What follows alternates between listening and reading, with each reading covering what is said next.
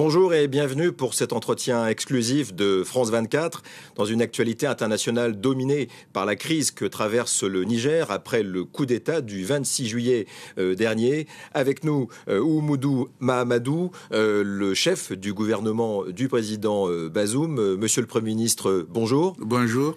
Merci d'avoir fait spécialement le, déplacement à Paris pour revenir, pour répondre à nos questions dans nos studios. Merci, merci, merci à vous. Je vous remercie également. Alors, Monsieur le Premier ministre, la première question un peu sur la, légitimité. Est-ce que je m'adresse au chef du, gouvernement euh, en charge euh, d'un pays dont le président est Mohamed Bazoum? Bien sûr, vous vous adressez au chef du gouvernement d'un président, d'un gouvernement dont le président est Mohamed Bazoum, qui se porte bien. Je viens de lui parler et je lui ai également parlé de mon intention de me rendre chez vous pour euh, cette interview. Est-ce que vous pouvez nous en dire un peu plus? Parce que le président Bazoum, on le sait, est retenu depuis maintenant euh, euh, quelques jours dans, dans la dépendance du palais présidentiel avec son épouse et, son fils. On sait qu'il va bien, qu'il peut parler. Mhm. Dites-nous un peu ce qu'il vous a dit. Est-ce qu'il a le moral? Est-ce qu'il sent qu'il y a une sortie de crise? Comment est-il? Le président Bazoum a le moral. Vous savez, c'est un grand combattant. C'est un syndicaliste chevronné et euh, également, comme euh, vous le connaissez, c'est quelqu'un qui a toujours son franc-parler. Et donc, euh, si il appréhende cette situation avec optimisme, c'est que on peut le croire. il espère vraiment que les choses vont évoluer dans le bon sens. Est-ce qu'on lui a demandé de, démissionner? Est-ce que vous savez si, en fait, il a déjà été demandé sur la table que le gouvernement démissionne et que le président s'en aille? Bon, lorsqu'il s'agit, d'une tentative de, coup d'État. Lorsqu'il y a un coup d'État, euh, on ne demande pas forcément au président de démissionner, parce qu'il n'y a aucune raison pour qu'on demande au président de, de démissionner. C'est une prise de pouvoir euh, par la force. Ce n'est pas un départ volontaire euh, du président. Donc, il n'y a aucune raison de parler de cette question de, démission. Aujourd'hui, c'est une journée importante puisqu'il y a, euh, on le sait, euh, à l'international, énormément de, de médiation, d'efforts et un front assez uni pour condamner justement euh, le coup d'État du 26 juillet et le général Tiani et la CDAO, la Communauté économique des États de l'Afrique de l'Ouest, qui condamne extrêmement fermement, c'est d'ailleurs assez inédit, presque historique, et qui donne un ultimatum à la junte, tout en évidemment ne leur reconnaissant pas. Qu'en pensez-vous? Est-ce que vous êtes satisfait de cette réaction très très forte de, vos voisins Nous sommes euh, satisfaits de cette réaction. C'est une réaction logique parce que d'abord c'est un coup d'État gratuit qui n'est basé sur aucun élément. D'habitude, lorsqu'il y a une situation de coup d'État, elle est toujours basée soit sur euh, une crise politique, une crise sociale ou une crise économique. Aujourd'hui, le Niger euh, n'est dans aucune de ces situations. Comme euh, vous le savez, sur le plan sécuritaire, on est le pays qui fait le mieux. Sur euh, le plan économique, on est également le pays de la sous-région qui a le meilleur taux de croissance avec 11,9% observé l'année dernière et une perspective de 12% pour l'année prochaine. Donc euh, c'est un pays qui est sur la bonne lancée en ce qui concerne l'économie. Sur le plan politique, comme vous le savez, nous entretenons le dialogue avec euh, l'opposition. Sur le plan social également, nous entretenons un dialogue permanent avec toutes les forces sociales. Et donc, euh, c'est une situation qui ne s'explique pas. C'est une situation qui ne s'explique pas. Sur le plan international, comme vous le savez, euh, le Niger n'a que des amis. Nous n'avons pas d'ennemis.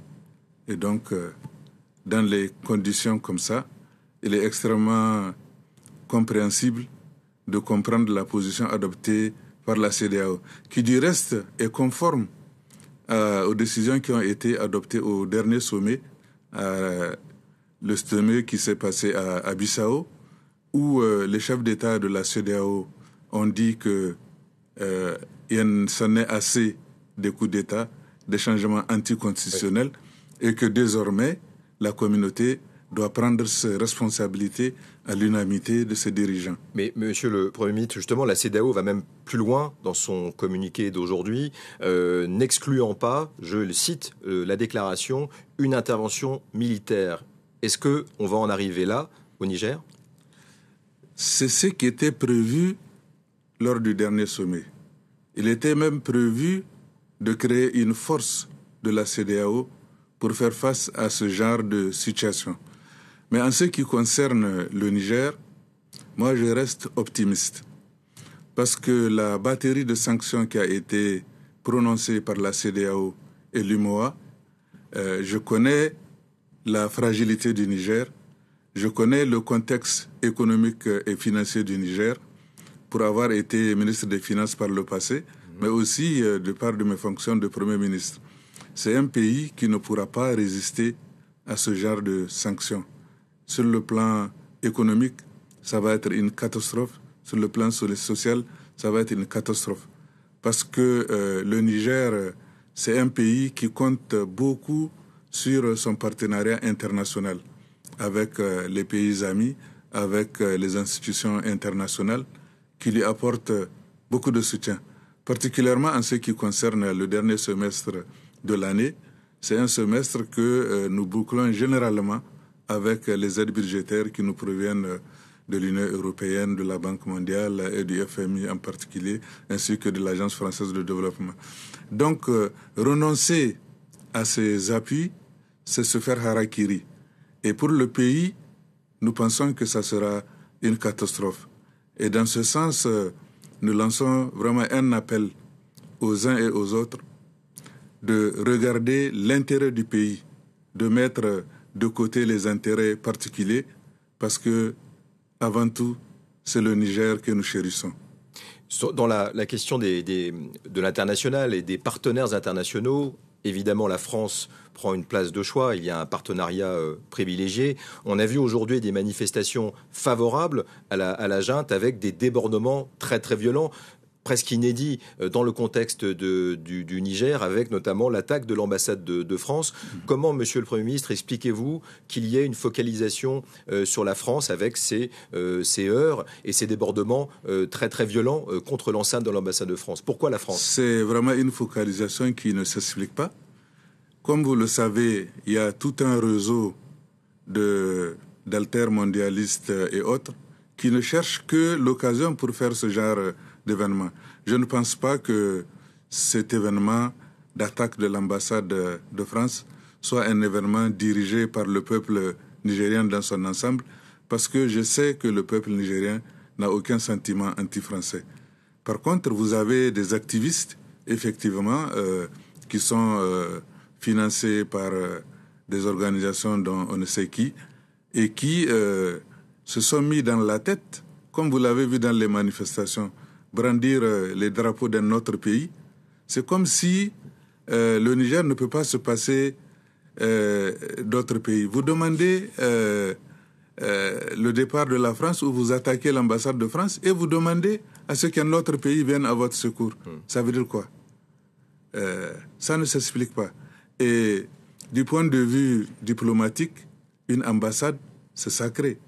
Quand vous attaquez une ambassade d'un pays, vous attaquez le pays. Et là, c'est vraiment dramatique que le Niger se retrouve dans cette situation. Très euh, dernière question assez rapide, Monsieur le Premier ministre, sur les médiations. Euh, on sait que le président euh, du Conseil tchadien est arrivé à, Niamey à l'invitation de la junte militaire.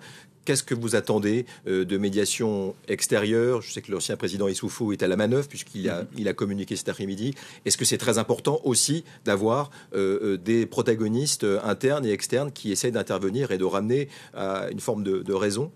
Oui, le président Issoufou est toujours en médiation, même s'il y a des médiateurs internationaux qui sont venus. Euh, il est quand même dans le processus de médiation.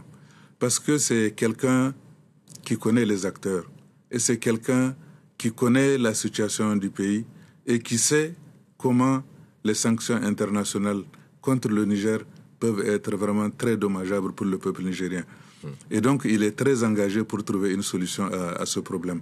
Maintenant, en ce qui concerne les médiations internationales, effectivement, euh, il est extrêmement important pour que les uns et les autres comprennent que euh, il faut mettre l'intérêt du Niger avant tout.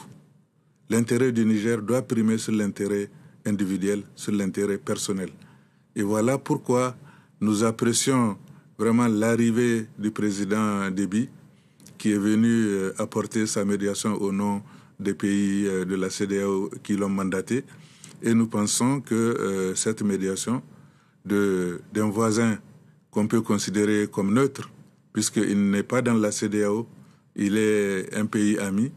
Nous pensons donc que la médiation du président Déby pourra être positive, pourra apporter une solution aux problèmes que nous rencontrons, particulièrement d'autant plus que, euh, euh, comme je l'ai dit, les sanctions feront très mal à notre pays. Monsieur le Premier ministre Mahadou, je vous remercie. C'est la fin de cet entretien exclusif avec le Premier ministre du Niger. Merci de l'avoir suivi. Nos programmes continuent en français, en anglais, en arabe et en espagnol sur France 24. Merci.